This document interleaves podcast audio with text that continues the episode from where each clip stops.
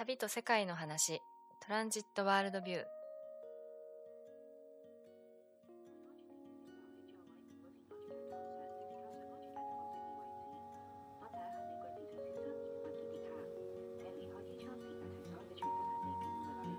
トラベルカルチャーマガジントランジットのポッドキャスト。トランジット制作の裏話やゲストとともに旅や世界にまつわる話をお届けしていきます。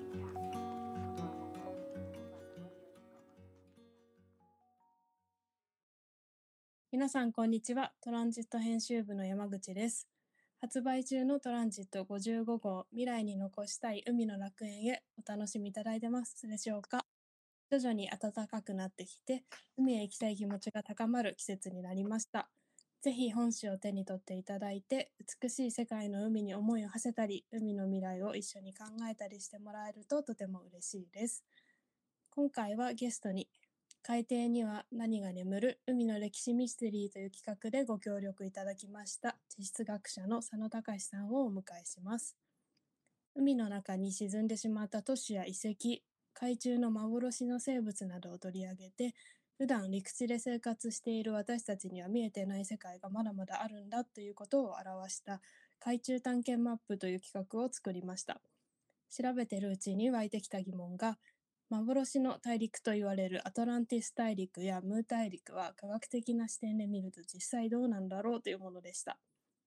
そこで海に沈んだ大陸の謎という本の著者である佐野さんに取材をさせていただきました。今日は紙面に載せきれなかったことをお話しいただこうと思います。では佐野さんよろしくお願いいたします。はい、よろしくお願いします。では佐野さんのプロフィールをまずご紹介させていただきます。1968年静岡県のご出身。東京大学大学院理学系研究科地質学専攻博士課程修了日本学術振興会特別研究員などを経て現在は国立科学博物館地学研究部のグループ長でいらっしゃいます。ご専門は火山学です。トランジットの制作では大変お世話になりました。どうもありがとうございました。あ、こちらこそありがとうございました。もうお手元に本誌は届きましたでしょうか？あ、はい、いただきました。え、で、読ませていただきました。ありがとうございます。まずですね、すごいボリュームがあって驚きました。あの、内容もですね、科学的なことから文化的なものまで、あと食のこととかですね、いろいろあって、で、場所もですね、あの、赤道直下の場所から北極とか南極まで、あの、世界中取り扱ってるんで、まあ、あの、編集の方々すごいなっていうのをまず思いました。ありがとうございます。そうですね。おっしゃっていただいた通り、本当に世界中の海を今回取り上げて、あと、はい環境のことから、まあ、身近な食のことまでいろいろカバーしたんですが、今回は先生にはあの海底の話を伺って、まあ、それも私たちの生活で触れることのないような世界でとても面白いページになったのではないかなと思っています。で特にですね私あの南の島が好きでそういうところをあの調査をしていることが多いんですけどあの記事の中でもですねあのマレーシアのボルネオ島のバジャウの生活っていうのがすごい興味深かったですね。でバジャウにもいろいろな生活があるっていうのはこれを読んで初めて知ったんですけれど、えっと、海であ船で漂うバジャウラウの生活というのがあの一番あの引き継げられましたね。あの素潜りで13分潜っていろいろ魚とか貝を取るっていうのはですねちょっと信じがたいです。あの私自身も昔水泳やってて素潜りは結構できるつもりなんですけど、まあ、せいぜい2分とか3分ですんで、まあ、あの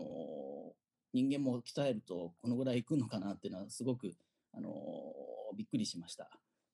そうですね。先生もじあのボルネオ島には行かれたことはあるんですあいやないです。はい。うんただあのすぐ近くのですねあのソロモン諸島っていうのがあのパプアニューギニアの近くにあるんですけども、まあ、そちらの方は調査地域になってますんであの訪れたりはしてます。なるほど。取材の時にも伺いましたが、先生はあの世界各地の海を研究されていて、いろんなところに行ってらっしゃるという話をお聞きしました。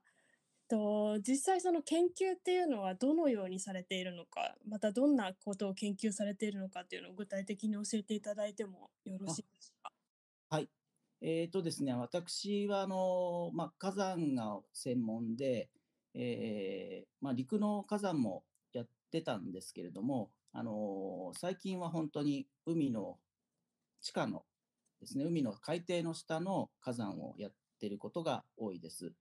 で、あの調査にはですね、専門の調査船というのを使います。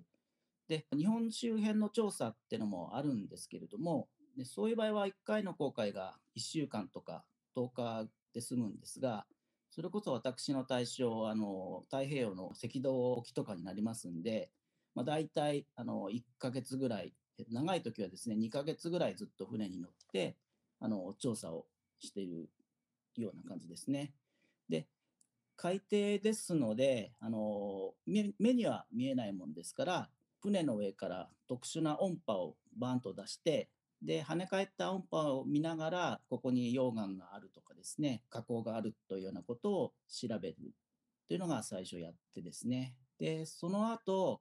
えー、船からですね鉄のバケツをですね深さ3000メートルから4000メートルまで下ろしてでバケツを引いてですね溶岩を引っ掛けて取ってくる。専門用語でドレッジっていうんですが、それでまあ石を取ってきて、実際にその音波で調べた地形とですね、あの取られた石なんかを見ながら、まあ、ここにあの火山があるのかとかですね、まあ、ないこともあるんですけども、そういう調査をやってます。3000メートル、4000メートル下までバケツを下ろすことができるっていうのが、まず驚きですね。そんなことができるんですね。そうですね、かなりあの特殊な技術でして、ですごくウィンチって言ったの太いワイヤーにつけて、あのクレーン車なんかでですね、あの重い荷物をなんかたりしてるのはあのよく工事現場で見てると思うんですけれども、あれと同じような要領で、まあ、海の下にあのバケツを下ろしてですね、引いてるってことですね。意外とそのアナログな手法というか、え、もうそうですね、全く、全くっていうと、あの、やってる人に怒られてしまいますけど、もう50年ぐらい同じような手法でやってます。ただですね、あの、最近本当に何も見えないで引いてるんで、引き上げてからやっと石があるかないかしかわからないんで、最近はですね、あの水中カメラをバケツの先にくっつけてですね、で、見ながらやるというようなこともですね、それこそ4、5年前から始めまして、えー、えー、で、やっとうまくいきいきかけたところですが、まあ、あのまだまだあのいろいろそうですね、穴蔵な方法ですけれども、少しずつあの新しくはなってます。なるほど。1ヶ月、2ヶ月も船の上で生活されているっていうのもかなり驚きでした。はい。もう一歩も陸地に帰ることなく、そうですね。一回乗船してしまうと、終わるまではずっとそこですね。どうしても行くところが陸地から遠いところを調査しますんで、はい、寄港するってことはほとんど難しいです。えー、えー、ちなみにその1回の調査っていうのは何名ぐらいで一つの船に乗るんでしょうか？日本の船だとちょっと小規模ですので、1回の調査で研究者がそうですね、少ない時は4、5人まあ、多くても10人ぐらいです。で船員さんとかあの機関士の方船長さんとかそういう方はですね、えー、大体30人ぐらいですかね。はい、じゃあ船も結構大きい船に乗られるんですね。そうですね調査船みんな大抵私があの海外まで行くようなのは大きいものでして船の全長が100メーターぐらいのような、えー、あんまりあの一般の人はトン数で言うとわからないかもしれないですけども、はい、えっ、ー、と2000トンとか3000トンの船って言って、まああんまりわからないかもしれないですけどそういう船です。客船のようなイメージですか？あいえあの客船は本当に豪華でして、はい、あれはもうあれはやっぱり旅行用という旅行用ですね。私なんかも出張2ヶ月行ってくるとか言って、館長ですね、とかにあの話すると、まあ、豪客客船みたいでいいなとか言われるんですけど、全然そんなことはなくてですね、えー、あの釣り船だまではいかないですけども、あの施設はそれとはあんまり変わらないと思います。そう。えでそこでみあの、まあ、4 5 0人の方々が共同生活をしながら1ヶ月2ヶ月。そうですね、はい。ただ、えっと、船の上の楽しみっていうのは、やはりあの食べることしかない、ほとんどないもんですから、えっと、コックさんがですね、あのやはり乗ってましてで、食事はそれこそ海の幸が主ですけれども、あのすごい立派なのを出してくれますんで、そこで取れたものが食べられるんですね。えっとですね、漁業の申請してないんで、あのつ釣りとかしちゃいけないらしいんですよ。でもあの港で積み込むのはし新鮮な魚とかをまず積み込んでから出港しますんで、すごい新鮮な、まあ、野菜も含めてですね、それは食べることができますね。ええーただ航海が1ヶ月超えると野菜がどんどん腐ってきちゃいますんで、えーまあ、新鮮なサラダとかは食べれなくて似たようなものしかあの航海の最後の方はですね食べれないようにはなってきますね。まあでもその辺もコックさん経験ありますんで美味しくですね作ってくれますね。ーすごい全然全く知らないすいません、なんかすごい変な方まで方向にあの話話がいっちゃいましたけども、あの船の生活はですね、結構、まあ最初は大変だと思ったんですけど、最近はやっぱり楽しいですね。いろいろあの買っても分かってきましたし、陸地の調査の時とやっぱり海の調査の時ってまた全然違うと思うんですけれどもやっぱ海の地質の調査の方がはい。あのいろいろそういうご苦労はあるんでしょうか？えーっとですね、海の調査の方は確かに分からないことが多いんで、あの成果はですね、なかなか上がらないっていうのもあります。ただ、あの海の調査に関しては、危ない海域とかですね、危ない仕事っていうのは、もう船長さんが全部責任持ってくれますんで、危険なことはほとんどないもんですから、その辺は安心してですね、あのかなりお気楽にですね、あの調査はしてます。で逆に陸の方はですね、自分の責任で、あの今私あの、アフリカとかやってるんですけれども、あのもちろんアフリカの方の大学の現地の先生、一緒に来てもらうんですが、まあ、それなりにやっぱ危険なとこ行ってですね、あのそれ あの怖い思いをしたことはありますんで、うんえーあの陸地の方がどちらかというと、あのなんていうか張りあの気は張り詰めてやってますね。はい。それは火山のつ間近まで行かれて危ないご経験あえー、と私自身ですね、そんなあの危ない火山は行かないんですけれども、それこそですね、急激な、急な崖とかですね、あの岩盤が崩れるようなところに行ったりしますし、あとはですね、あの現地のあんまり、向こうの現地の人も言葉が通じないような人たちと交渉とかするときにですね、あまあ変な話あの、石を投げられたりとかですね、そういうようなこともあるんですよ。えーえなるほど。ですんで、我々だけでやっぱりあの現地行くっていうのは、まあ、もう絶対避けてはいます。はい、あの地元の大学の先生との共同研究っていうのは必ずするようにはしてます。なるほど。海だともうメンバーが限られている分まあそういう治安的なもあの危なさみたいなものははい、そうですね。えあのまさに治安ですね、はい、治安に関して全く心配なくて、で海外の調査はとにかくそこが一番気を使うんですよ、自分の身を守る、あと私だけだったらいいんですけど、大学の学大学院生とか連れていくことが多いんで、はい。えーそれは責任持たなきゃならないんで、やっぱり気を使いますね。はい。学生の頃は全く気を使ってなかったんですけど、あのやっぱり私の先生とか、やっぱかなりあの大変だったなっていうのはい今思いました。はい。なるほど。えーあの取材の時にあの沖縄の軽石の漂着のことなども報道されていることもあの話に上がりましたし、はい。年の初めにトンガの噴火などがあってそれもあの連日報道されていたかなと思思うんですけれどもなんか火山って知らない間に噴火しているものが意外とあるんじゃないかなとそれで思ったんですが実際あの世界には私たちの知らない噴火ってどれくらい起きているものなんでしょうか？はいえーと、あの確かにあのおっしゃる通りです。あの我々が知らない間に噴火している火山っていうのはですね、すごくいっぱいあるじゃないかと思ってます。ただ、あの本当知らないんで、いくつかはわからないんですね。で、よくあの世界中に火山いくつあるんですかっていうふうに聞かれることがあるんですけども、それもまだは答えられないんですね。で、日本なんかではここに火口があってっていうのはわかるんで、まあ今、活火山って言われるのは全部で111個日本にはあると言われてるんですけども、海の底はですね、数えられないもんですから、まだ見つかってないのあるんで、わからないっていうのは答えなんですけど、あと、えっ、ー、と、一つの答えとしてはですね、一番海の底で火山がいっぱいあるのが、あの、中央海嶺っていう、まあ、難しい専門用語があるんですけども、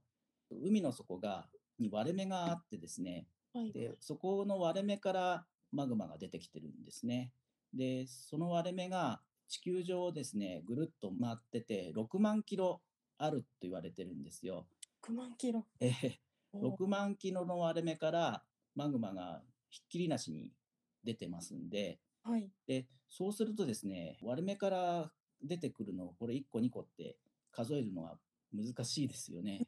えー、そうすると、いくつって数えるのはですね、もうかなり厳しくなります。はい、なるほど。で、噴火が起きてるのも水深は2000メートル超えるのがほとんどで、まあ、3000メートルとかですので、はい、なかなかそれを見ることはできないですね。たまたまですね、あの、人間が住んでるところで大きな噴火がドカンと起きると、それは分かりますんで、まあ、今回のトンガなんかはまさにそれでして、トンガの人がいっぱい住んでるところの近くで大きな噴火が起きて、で、おまけにあの、津波なんかも発生しましたんで、あの日本でもすごく話題になりましたね。はい、で、沖縄の噴火というのも、と去年の8月に火山の名前は一般の人はなかなか知らないと思うんですが、あの活火山で福徳岡の場という名前の火山なんですね。聞いたことがない。えー、聞いたことないと思います。はい。ただ、あの、先ほど言ったあの111個日本に火山がありますと言ったんですけども、その一つになってますね。で、それもおそらくですね、あの、沖縄まで噴火したあの軽石が流れ着いて、で、いろいろ港が占領されてしまって、まあ皆さん船が出せないとか困って、それでニュースになったんで、その噴火があったんだっていうことは、まあ、一般の方々はあの認識できたと思うんですけども、それが多分なかったらですね、この噴火もあの一般の人には全然知られてなかったかもしれないですね。ねはい、でそういう噴火はですね、世界中で多分今この我々が話している間にもどっかで噴火してるんじゃないかと思ってます。いやー、そうなんですね。さっきおっしゃってた2000メートル、水深2000メートル、3000メートルのレベルで噴火した場合っていうのは、地上には全然影響ないものなんですか？そうですね、はい。水深2000メートル超えるとですね、あの、まあ、専門的になりますけど、えっと、200気圧とかいう圧力がかかりますんで、はい。まあ、あの、多分我々がそこに行ったらぺちゃんこになっちゃうような深さですんで、はい、そうすると火山がですね噴火しようとしてあの爆発的に噴火しようとするマグマが出てくるんですけどもその水圧によってですねあの押しつぶされてしまってなんとしずしずとマグマが出ることしかできないんですね。えー、えー、ですんで深いところの噴火っていうのはなかなかその静かに噴火してしまうとあのもちろん防災のことを考えればすごくいいことなんですけれども噴火をその我々は検出できないっていうんですけどね、噴火の様子がわからないんで、まあ、なかなかあの調べるのは大変ですね。うんそれがじゃあ生活に影響を与えるっていうことはないと考えて？はい、あの全くないと思っております。あの危険なことはですね、ないですね。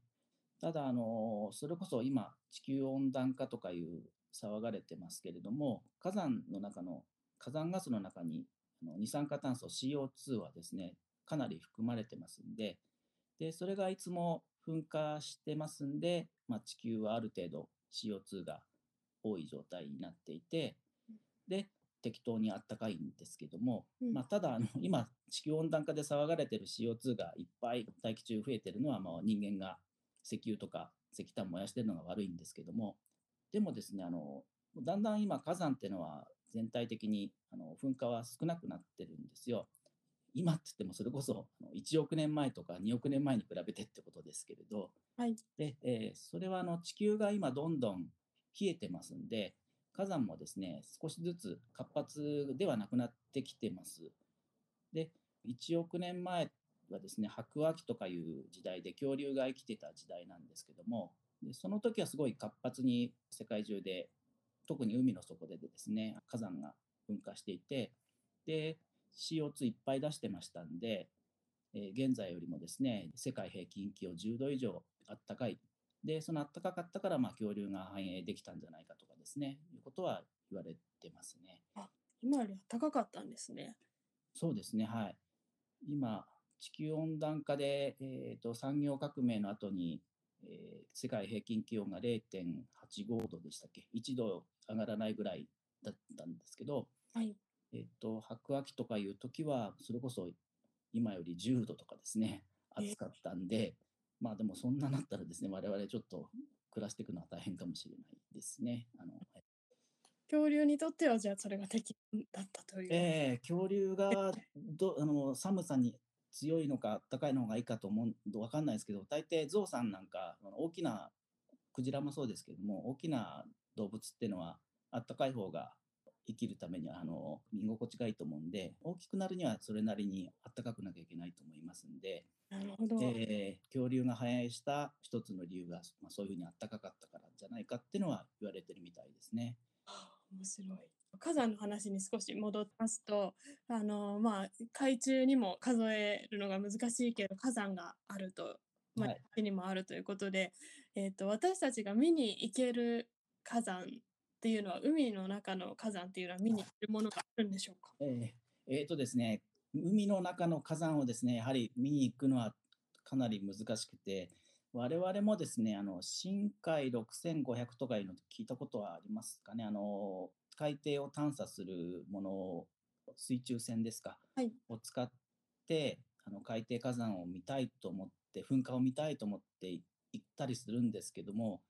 まあ、なかなか難しいですね。海底から噴火してるところ、僕、私自身も見たことないぐらい難しいです。ですんで、一般の人が見るのはですね、なかなか、まあ、おそらくほぼ無理だと思います。ただですね、あの海底火山がどんどんあのマグマ出して、海底の山が大きくなって、でそのうちあの海から顔を出してですね、それでもまた噴火を続けてるっていう火山は世界中いくつもありまして、それはハワイなんかはそうですね。そうなんですね。ハワイはあのオアフ島っていうのが一番ホノルルがあって有名なんですけども、もっと南に大きなハワイ島っていうのがありますが、そこはあのもう頭を顔を出して、で現在も噴火をしてますんで、ねあれもあの海底火山と全く同じ海底火山が大きくなったものですんで、あそこに行けばですね、あの運が良ければ噴火っていうのはですね、ドロドロ出てくるっていうのはあの見ることができますね。なるほど。えーただそこはあの水圧はないもんですから結構激しい噴火もしますんでうん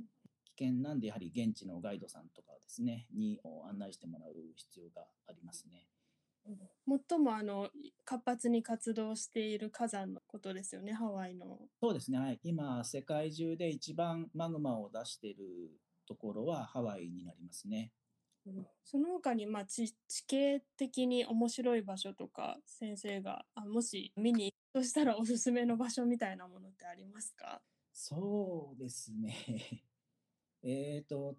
例えばですね、あの、日本の、あの、このトランジットでも紹介していただいてましたけども、南鳥島、日本の領海のところで、最後の方に、南鳥島を、日本のえー200海里とか領海のところで、はい、うん何ページだっけ ?158 ページ。そうですね、境界線はいページ。ええで、この南鳥島はですね、今は上にサンゴ礁がありますけれども、もともとはすごく大きな海底火山が、頭だけがあ顔を出したものですんで、はい、ここはでも一般の人はなかなか 行けないかもしれないですけどね、ここはあの私自身行ったことないんですけど、はい。私の同僚がここを研究してまして、海底とかにですね、すごい綺麗な溶岩流の地形があったりとかですね、そういうのはあの深海6500とかで潜って確認してるそうです。なるほど。えー確かにここはなかなか行けなさそうな場所にありますね。そうですね。あ、あとこれ見て、あ まあ、思いました、うん思いましたけど、え近くで言うとですね、伊豆大島はいです。ね。うんあそこはもう火山の島でして、で、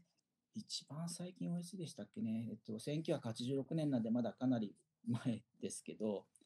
あと、三宅島というのが伊豆大島よりも南にありますけども、あれも火山島ですね。あれはうん2000年に噴火して、島の人たち全員が避難するようなものを起きてますので、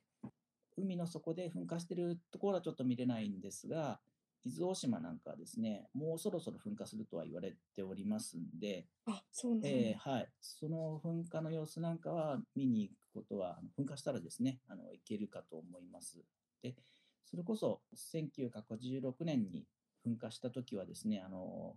噴火を見に観光でいろいろな方がですね、行かれたっていうのは、うーん。ね、私まだ高校生でしたけども。で、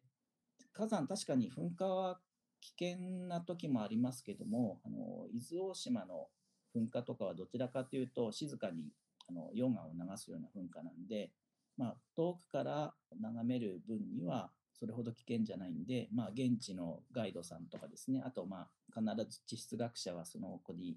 待機して観測してますんで、まあ、そういう人たちに連絡を取ってあの一緒に見るというのは一つできるかもしれないと思ってます。えーじゃあ伊豆大島の噴火はそあのそれほどあの危ないものではなさそそうですね、はい。あの危ない噴火が起きることは、うんまあ、あの危ない危なくなさそうな噴火が今までは起きてます。はい。う。ほどただ、難しいのがですね、あの三宅島がさっきちょっと言いましたけども、えー、と2000年に噴火した時はですね、結構危ない噴火をしたんですね、爆発的に、えっと火山灰を出したりとか、あと火砕流とか言って、あの高温のガスとマグマがですね、高速で谷を駆け下るような、まあ、人が巻き込まれて死んじゃうような噴火してますんで、はい。まあ、絶対安全とは言えないんですが、えっとまあ、比較的伊豆大島とか三宅島はですね安全な噴火ですね。はい、先生はしあのその1986年の噴火っていうのは実際ご覧になっえっと テレビで見てました。まだ高校生でしたんで、あのずっとちょうど受験生だったんですけどね、テレビに、まあ、勉強もそっちのけでかテレビにかじりついて見てましたね。もう当時からその地形といいますか噴火にはかなりご興味があった。あのはい、火山はですねあの、いつかは火山の研研究とは今、火山に関係することはやりたいと思ってました。でなぜかというとですね、私あの、最初にご説明していただきましたけど、静岡県出身で、で静岡県のですね富士宮市というところが出身です。はいで富士宮でもすごい田舎で、富士山の頂上もですね、あの学区のような超田舎なんですよ。で、そこで遊ぶところは全くないようなところでしたけれども、ただ、あの私が小中学1年生の時に、富士山大爆発っていう、まあ、一般図書が、まあ、ある大学の先生がですね、出しましてで、それは今でも結構いろんな人に知られてると思うんですけど、まあ、あと10年か20年の間に大爆発をして、あの地元の部分はあのど大きな被害を受けるって言ってでそれこそわ私のじ実家なんかが潰れてしまうんだとかいうようなことを言われて、はい。えーもうちっちゃな村なんでかなりパニックになったんですね。あのでそこをですねあのちょうどその時に中学校の教頭先生社会の先生だったんですけど、えーそんなことはないって言ってくれたんですね。はい。でちゃんと火山の研究してる人が観測していてで噴火の兆候も全然ないからでそれはもう心配することはないででもまああのちゃんとした噴火予知にの研究は必要だよねっていうようなことを言ってで地元でもそういう子が育ってくれるといいなとかいうようなことを言ってくれて、はい。でそれでなんかかなり本気になってしまってですねでその頃からあの火山学者はあの目指し始めましたね。はい、中学校のじゃあ先生の教頭先生のお言葉と、このとそうですね。はい。あの、その慶応先生は今でも覚えてますし、あの、一番私が影響を受けた先生ですね。はい。ただ、まあ、社会の先生なんですけど、まあ、社会といっても地理とかですね、地形とかの方が詳しい先生ですんで、私も地学と地理とは、文系と理系の違いはありますけれども、あの、かなりも同じ、やってることは同じ、あの対象は同じですんで、かなり影響は受けてますね。はい。なるほど。じゃあ先生はもうご出身のエリアがかなり、なんでしょう、影響しているという言いますか、静岡県のご出身で富士山のふもとで育ったことが、今の地質学の研究にかなりされているというか、そうですね。はい。はいきっかけはそれです。はい。そうなんですね。なるほど。でやっぱりあとあ、あの火山だけじゃなくて、静岡県はあの東海地震が起きるというようなことは、それこそ私、子供の頃から言われてまして、はいで、防災教育とかいうのも、それこそ小学校のとこからやってますんで、うんで地質学にですね、興味のある子供は結構静岡県多いと思います。そうなんです。え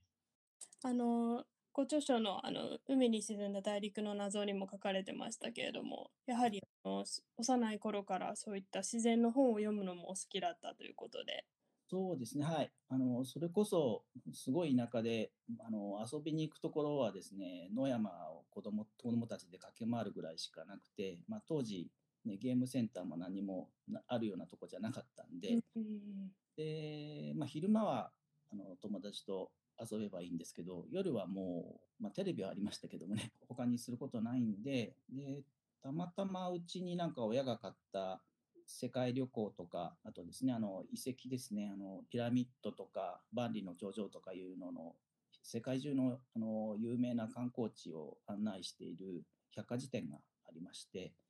で、それはもう何回も見直してですね、で今も実家に帰るとそれ見たりしてるんですね。うんでそういうのを見ながらあの、まあ、ピラミッド行ってみたいとかですね、そういうのを励みにしてましたね。はい。ですんで、あの、まあ、富士山の噴火予知もいいんですけれども、それよりは、あの、いろんなところの海外に火山に格好つけていけるのが、まあ今、それで楽しんでいます。今まであのたくさんの場所を訪れていらっしゃると思いますけれども、特に印象に残っている場所ですとか、研究のことってありますか？そうですね、一番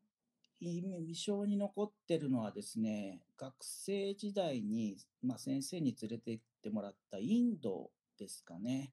えインドはそれこそ、まず空港に降り立った途端にですね、熱気と、あと大陸全体からこう、なんとも言えない人の匂いというか、はいうんこの匂いって言うとちょっと変な言い方ですけど、もうそういうのが来てですね、匂いが。で、さすがにこの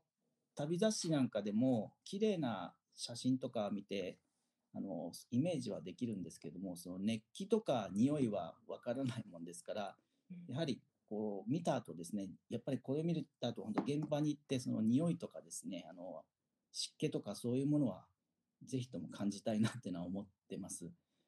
で、あとはインド行くとですね、あの、すごい砂漠の中とかでも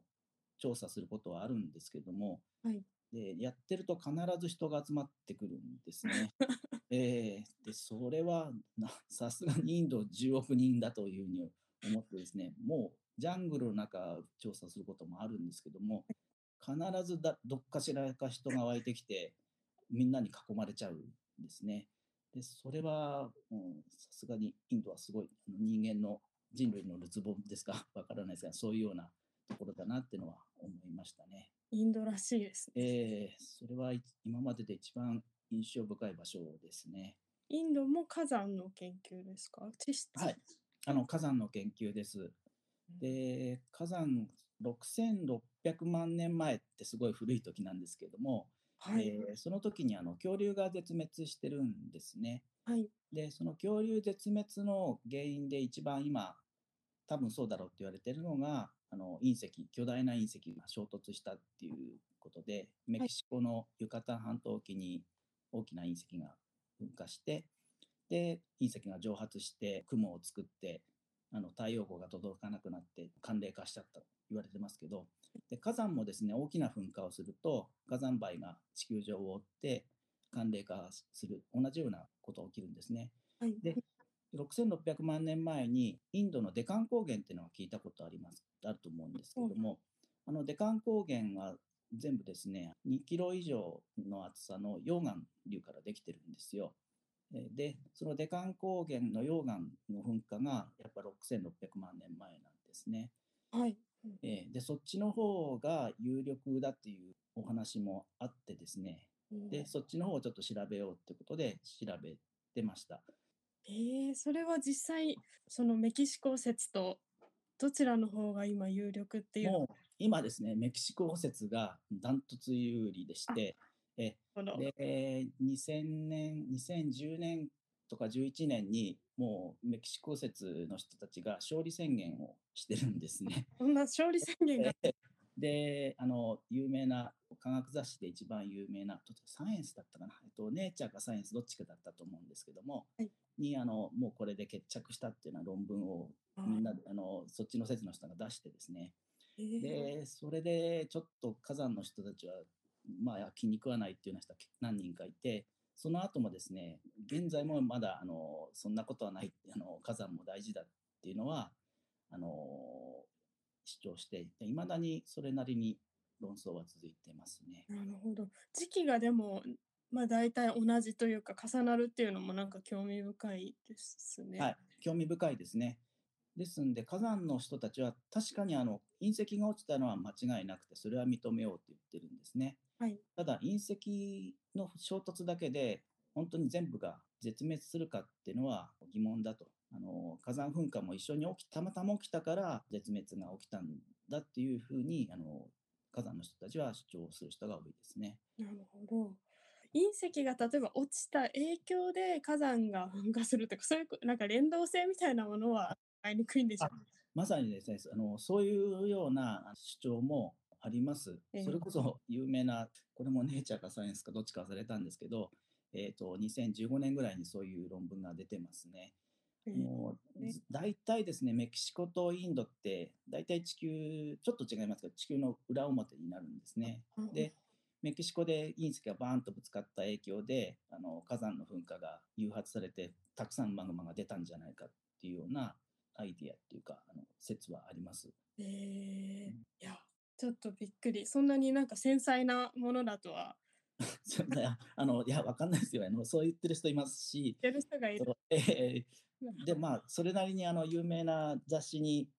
掲載されてますんで、はい。まあ、そんなバカなとはちょっと言えないですね。あそうなんですね。びなんかそうなるほど。でもまあ今隕石がかなり有はい。ということでそうですね。はい。隕石の人たちはもう、あの、いろんな計算とかシミュレーションとかしててですね、うんで、今回の大きさで、あの太陽光を全部遮断しできるんで、まあ、火山の噴火はえー必要ないっていうのが主張で、で、まあ、そこまで言っていいのかちょっとわからないですね。それこそ、私自身シミュレーションっていうのはあんまりやらないんですけども、シミュレーションっていうのは、それこそちょっとしたさじ加減で、どうにでもできることもありますんで、うんうんうん、それだけで結論にはできないんじゃないかと思ってます。はい。なるほど。いやー知らないことがまだまだ本当に なんか眠っているっていう感じですけども取材の時にも伺ったあのアトランティス大陸とかムー大陸はまあ科学的には今はちょっとあのあったというのは難しいんじゃないかとおっしゃってましたけれども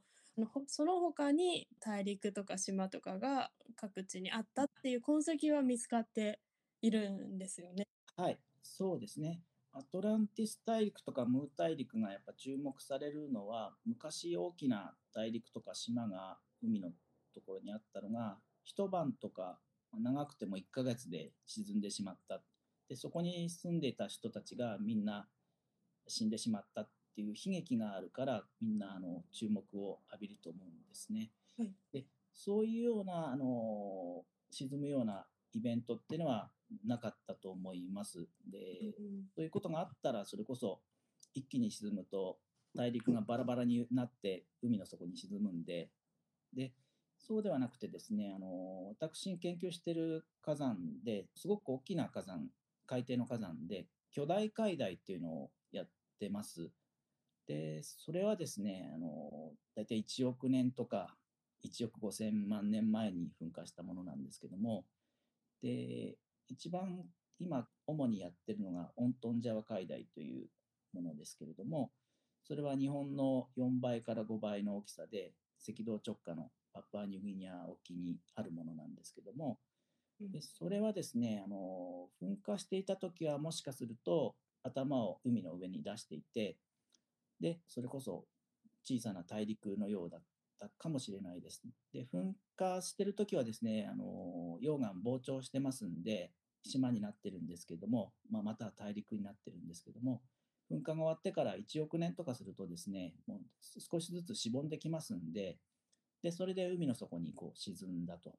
いうふうに考えると、1億年あればですね、もともと大陸だったものが海の底に沈むっていうのはあのあると思います。うん1億年も前のことがまあ分かるっていうのもそそれだけでもすごいことですけれどもそこに大陸がもしかしてあったかもしれないっていうのはそうですね。あの、ロマンはありますね。うんはい。大陸かどうかわからないんですけども、あの、まだそのホントンジャワ海台っていうのは陸だったかどうかっていうの証拠は今まで見つかってないんで、まあ、ぜひですね、これから調べて、そういう証拠は見つけたいと思ってます。もちろん見つからないかもしれないですね。はい。先生は今もそのオントンジャワ海外の探索に携わってらっしゃる。はい、携わってます。え？で、えっと、船を持ってって、あの、鉄のバケツで石を取ってくるっていうのが一番簡単にやる方法なんですけども、一番いいのは掘削船って言って、はい海底をボーリングして石を取ってくるプロジェクトなんですね。ただそれはあのすごいお金がかかりますんで、はい。あと、日本の船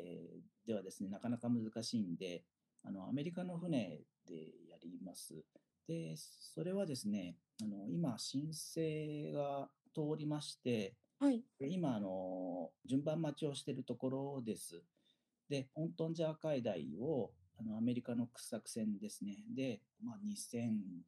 2025年から28年の間に掘削できればいいなと思ってます。あの、順番待ちの間にですね、アメリカ NSF ってとこですけども、お金をもう出さないとかいうことがあるらしい。あとはですね、今、あの、戦争が始まっちゃいましたよね、ウクライナ情勢で。はいで、石油とかそちらの方のあの高騰もあるんで、うん調査を打ち切りかもしれないというようなあの話も来てますんで、あの本当に掘れるかどうかわからないんですけども、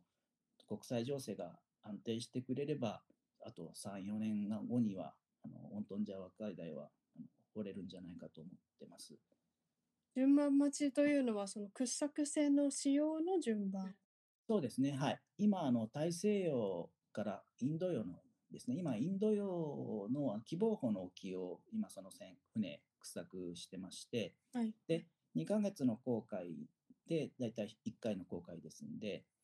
で、もう、えっ、と、2024年までは全部航海が決まってるんですね。えで、2025年以降に申請が通ったのがえ何件ぐらいですかね、10件ぐらい多分ありまして、で、その中から、まあ、あの、前の海域が近いからここやろうとかですね、こっちの方が点数が高かったらこっちを最初にやろうとかいう、そういうあの順番待ちのところになってます。なるほど。掘削船使用もそんな何年も待たなきゃいけないっていうのも。そうですね、はい。申請するところから掘削できるまでですね、それこそ10年は大体待ちますね、はい。そうなんですね。え申請が、申請待ちの間にまた違う調査をしてーそうですね、はい。ええああの申請した後いろいろ審査が3年4年かけて審査されますんで、で、1回提出してあの修正しろっていうのが、まあ、半年に1回ぐらいやり取りがあって、それが3、4回やるんですね。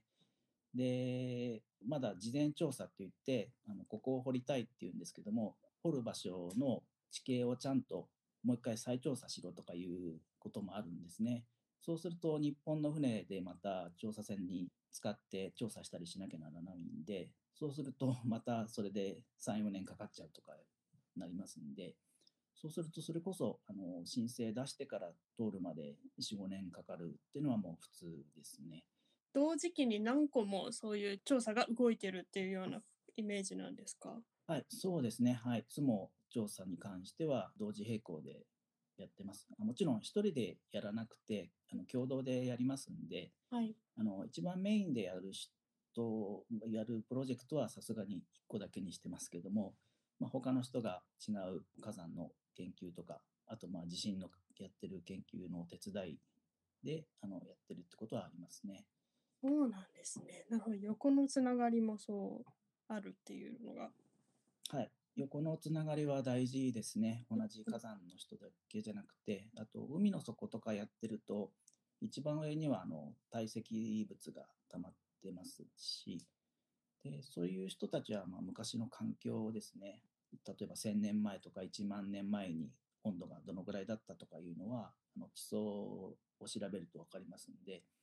で、そういう古環境っていうんですかね、昔の環境をやってる人たちっていうのは必ず一緒に研究はしてますね。まあ、今なかなか、まあ、申請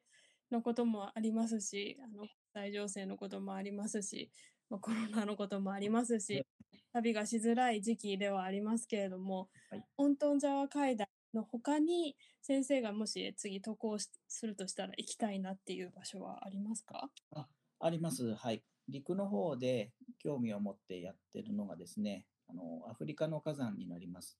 2箇所研究してまして、1箇所はですね、エチオピアです。でエチオピアはアフリカが東と西に離れてるってですね、第一交代と言われているところです。で、その割れてるところにマグマが上がってきて噴火が起きてるんで、活発な火山があるんで、そちらを今調査してます。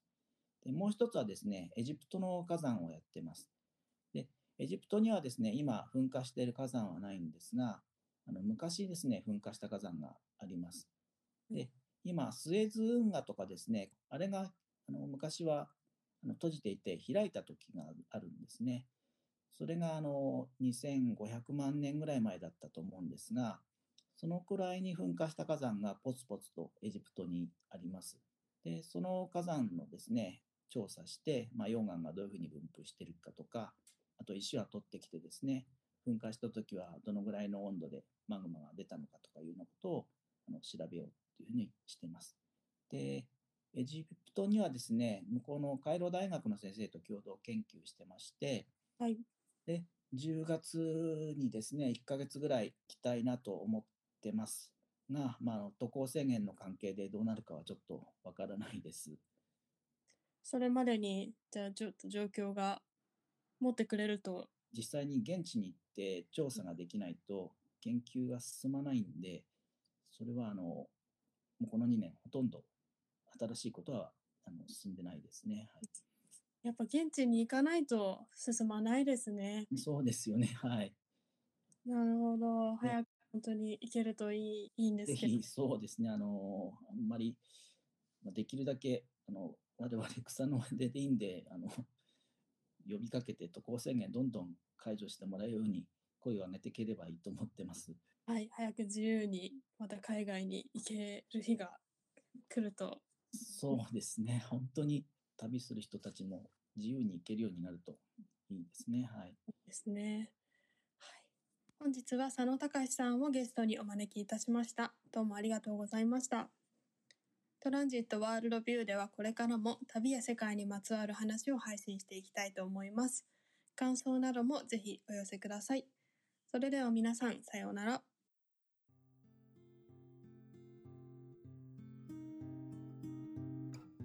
トランジット55号未来に残したい海の楽園へ特集が現在書店ネット書店電子書籍で発売中です海の成り立ちや海の生き物をより深く知りたい方はぜひ手に取ってみてください